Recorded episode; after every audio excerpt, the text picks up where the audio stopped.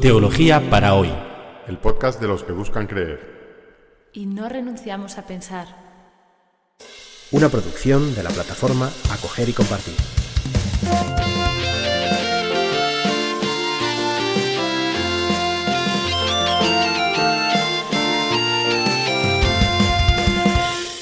Bienvenidos al episodio 50 de Teología para hoy. Eh, Nos hemos tomado unas largas vacaciones, o mejor dicho, yo he estado en un largo viaje sabático de más de seis meses por varios países de Asia, Filipinas, Japón, Tailandia, Sri Lanka, y bueno, pues ya estoy de vuelta en Madrid retomando la vida normal y estos podcasts. Y se me ha ocurrido que al iniciar este nuevo periodo podríamos hacer una especie de miniserie ¿no? de tres, cuatro capítulos sobre budismo y cristianismo.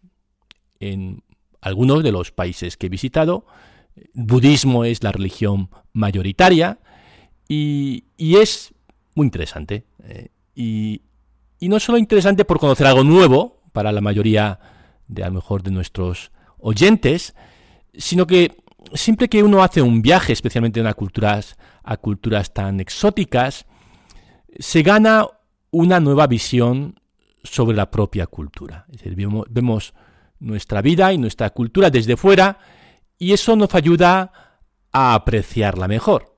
De hecho, yo creo que he vuelto de Asia siendo un entusiasta de la cultura europea, no porque desprecie otras culturas, sino todo lo contrario, es porque el, aprecio por las otras culturas también te da un- una nueva visión y un nuevo aprecio por la propia cultura.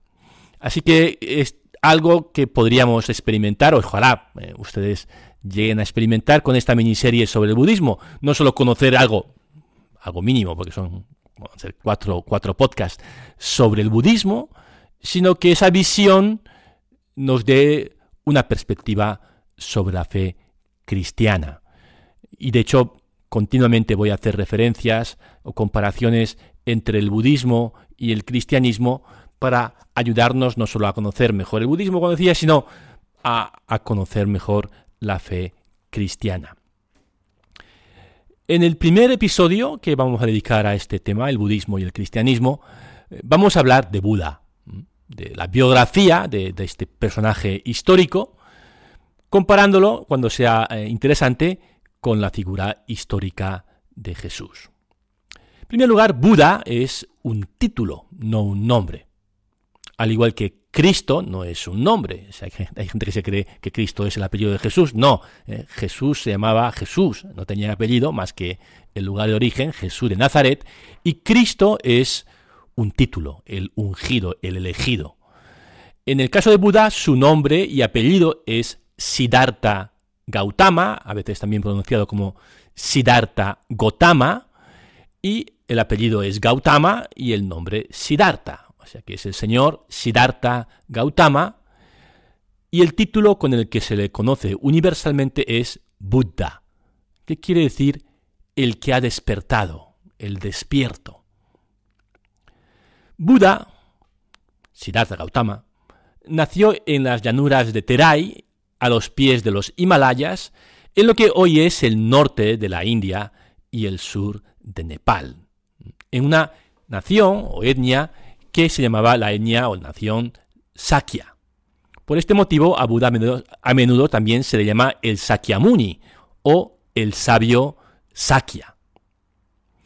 Antes de iniciar una mínima biografía de, Buda, que es lo que, nos- lo que vamos a pretender- hacer hoy, es necesario, como en cualquier otra biografía, declarar o ver de dónde sacamos la información.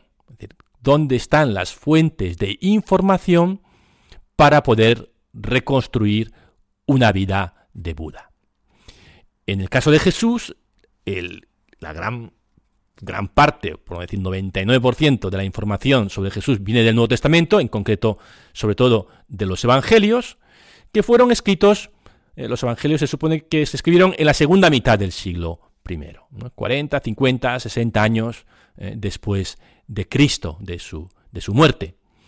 En el caso de Buda, las escrituras budistas más antiguas que tenemos son el llamado Canon Pali o Tripitaka. que fueron compuestos después del cuarto concilio budista celebrado en la isla de Sri Lanka en el año 29 a.C. Por lo tanto, tenemos una mucha mayor distancia temporal entre la figura histórica de Buda y los primeros escritos. Al menos unos, más o menos unos 400 años o quizá más. Eh, es decir, que la, en Jesús es 40, en Buda es como 400. Eh, los primeros escritos budistas, hay distintos cánones o, conjuntos de escrituras budistas en distintas lenguas. La más antigua es el así llamado canon Pali, que está en la lengua Pali, una lengua eh, semejante al sánscrito, ah, una forma de lengua indoaria muy antigua, y que eh, fueron escritos en esta, en esta lengua Pali en hojas de palmera y estas incisiones de hojas de palmera. Yo he estado ahora en, en Sri Lanka y he podido ver, no los originales, por supuesto, pero, pero sí cómo los budistas conservan sus escrituras en este formato tan curioso. Y estas hojas de palmera que, tenía, que tenían las, las, eh, las, escrituras, las escrituras mm, budistas en lengua pali, se distribuyeron en tres cestos. Así que el otro nombre del canon pali es Tripitaka, que quiere decir tres cestos en, lengua pali. La lengua pali, aunque sea una lengua muy lejana, y el sánscrito, aunque sean lenguas muy lejanas, están emparentadas con las lenguas europeas. Así que tres se dice tri, ¿eh? y Tripitaka es tres cestas. Y estas tres cestas son como los tres grupos de escritura budista. Los sutras, que son los discursos del Buda, el Vinaya, que es la regla monástica, y el Abhidharma, que son tratados filosóficos. Así que eh, la base a la hora de reconstruir la vida de Buda es el canon Pali y, también los otros cánones, aunque estos sean posteriores, como el, canon sánscrito. Eh, la primera dificultad que esto genera, esta diferencia, distancia en tiempo entre el Buda y los escritos, es que no sabemos exactamente cuándo vivió Buda. La fecha convencional para la vida de Buda es el siglo VI antes de Cristo. En Tailandia, que es un país que he podido visitar, eh, a veces eh, utilizan el, calendario budista. Entonces uno entra en algún, en algún sitio y ve un calendario y pone año 2559 y digo, uy, a ver si me han secuestrado los los alienígenas y, y ha aparecido 500 eh, años en el futuro. Pues no, es que en, la, en el calendario budista el, año cero es el 543 antes de Cristo. Por tanto, estamos hoy en el año 2559. El año 2016 de los cristianos es el 2559 de los budistas, porque se supone que Buda nació en el 543 antes de Cristo. Y esta es una fecha convencional, pero que es muy cuestionada hoy por los historiadores. Parece ser que, que Buda vivió no en el siglo VI, como se creía, sino más bien en el siglo V. Según algunos a principios de ese siglo, según otros al final de ese siglo, pero entre el año 400 y pico antes de Cristo es una fecha, parece ser más realista, para situar la vida de Buda. Claro, con cuatro siglos entre la vida de Buda y sus eh, escritos o los, escritos budistas, pues hay que pensar que, bueno, que muchas de las, de las historias biográficas acerca de este personaje están envueltos en leyendas elementos legendarios hay también en los evangelios, ¿eh? es decir, que hay que, la mentalidad eh, precientífica de estos pueblos pues tiende a imaginar cosas fantásticas ¿no? en torno a los grandes hombres y a las grandes mujeres y los milagros pues son algo eh, frecuente en las biografías de los hombres santos de las distintas religiones, incluido el Buda. El nacimiento en concreto está rodeado de leyendas. La más famosa es que su madre, Maya, soñó que un bebé elefante blanco entraba por su costado. Cuando contó el sueño, fue interpretado por los sabios que iba a tener un hijo que fuese o un gran emperador o un gran maestro religioso. Luego, cuando ella dio a luz, lo dio a luz de pie, sin sufrir dolor, apoyándose en un árbol en la localidad de Lumbini. Lumbini que sigue siendo un lugar de peregrinación para los budistas. Es una especie de Belén budista, está en el sur hoy de Nepal. Los dioses bajaron del cielo para asombrarse ante tan maravilloso nacimiento. Y el niño inmediatamente se puso en pie y declaró que sería la última vez que iba a nacer. Justo la gran enseñanza de Buda va a ser cómo detener el ciclo de las reencarnaciones y alcanzar el nirvana. Así que todo esta, esto que es esencial en la biografía del Buda se proyecta a su infancia y se dice que, bueno, que nada más nacer él declaró que no volvería a nacer, que ha roto el ciclo de las reencarnaciones. Por supuesto, todo esto hay que descontar bastante como legendario y además no es para por lo menos para, para, en mi opinión, no es demasiado interesante o lo más interesante de la vida de Buda. Lo que los historiadores suelen coincidir, porque es algo que es ratado en distintas fuentes y no se discute, es que Buda nació de una familia aristocrática. Eh, no sabemos si exactamente un gran rey o un aristócrata menor, pero que sí que tuvo una infancia y juventud cómodas en los palacios de su padre. La tradición dice que, bueno, pues que su padre tenía tres palacios, uno para cada época del año. En aquella parte del mundo las épocas del año son calor, frío y húmedo. ¿eh? O calor, menos calor y húmedo. No cuatro eh, temporadas o cuatro estaciones como tenemos en Europa. Así que, bueno, Buda vivió en esa, en esa vida eh, regalada y fácil de una familia rica, aristocrática del norte de la India, con lo que suponía, pues eso, de una gran casa, buena comida, ropa, música, esclavos y esclavas. Hasta que le pasó algo. Y, este es un relato también que tiene mucho de parábola, pero que refleja algo también muy esencial de la biografía de, de Buda. Y es una historia que se cuenta de la siguiente manera. El padre de Siddhartha era un tipo súper protector, ¿eh? que hacía todo lo posible para evitar que su hijo tuviera algún contacto con el sufrimiento del mundo. Apenas le dejaba salir de sus palacios, donde todos los sirvientes eran jóvenes y guapos.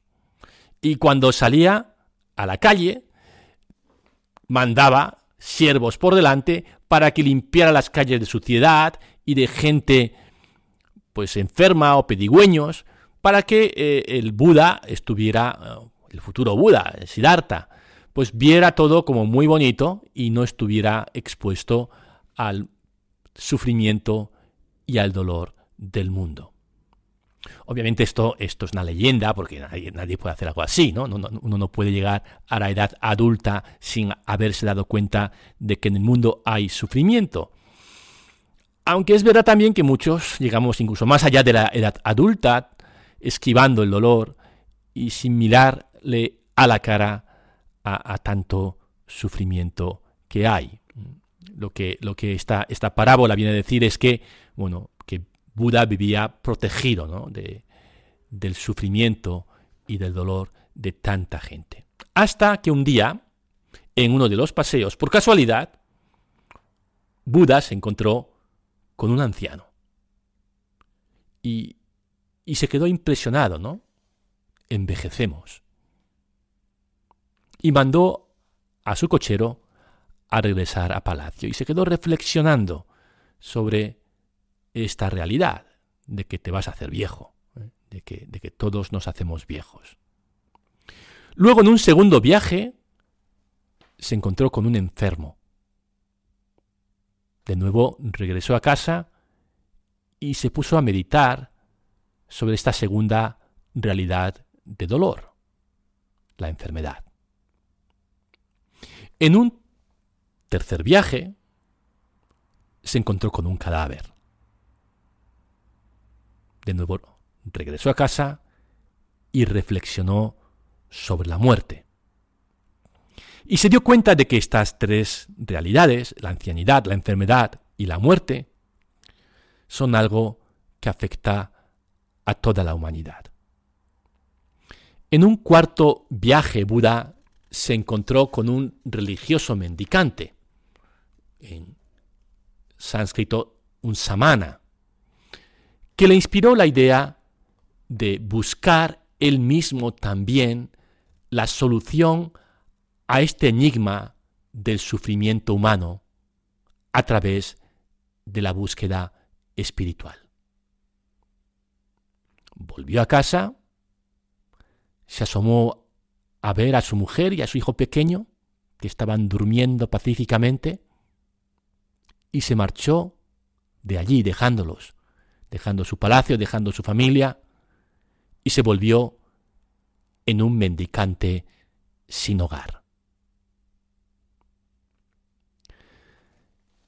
Esto, que no sabemos exactamente cómo pasó en la vida de Buda, pero que, quitando los elementos así como más fantásticos o más parabólicos, debió ser real, un hombre rico, un hombre en el éxito y en la felicidad, que se da cuenta del sufrimiento y lo deja todo para iniciar una búsqueda espiritual.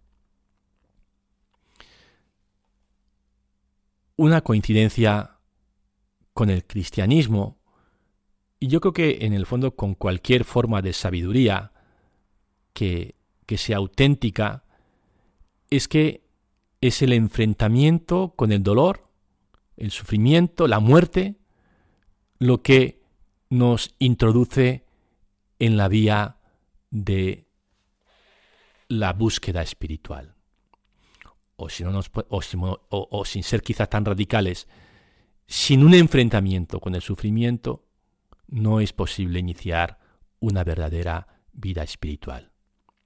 Y esto es lo que le sucedió al Buda. Vamos a, dejarlo aquí, vamos a, a, seguir contando esta historia del Sakyamuni, del sabio de Sakya o sabio Sakya, Siddhartha Gautama. Y también, eh, al mismo tiempo que progresamos en esta vida del Buda, echar también una ojeada a Jesús. Jesús también que se enfrentó con el sufrimiento y con la muerte y haciéndolo nos liberó. En ambos casos, el nudo gordiano, el kit de la cuestión está en cómo resolver el tema del sufrimiento. Veremos que las soluciones son distintas. Terminamos así nuestro primer episodio de la nueva temporada, episodio 50 de Teología para hoy. Seguimos la próxima semana.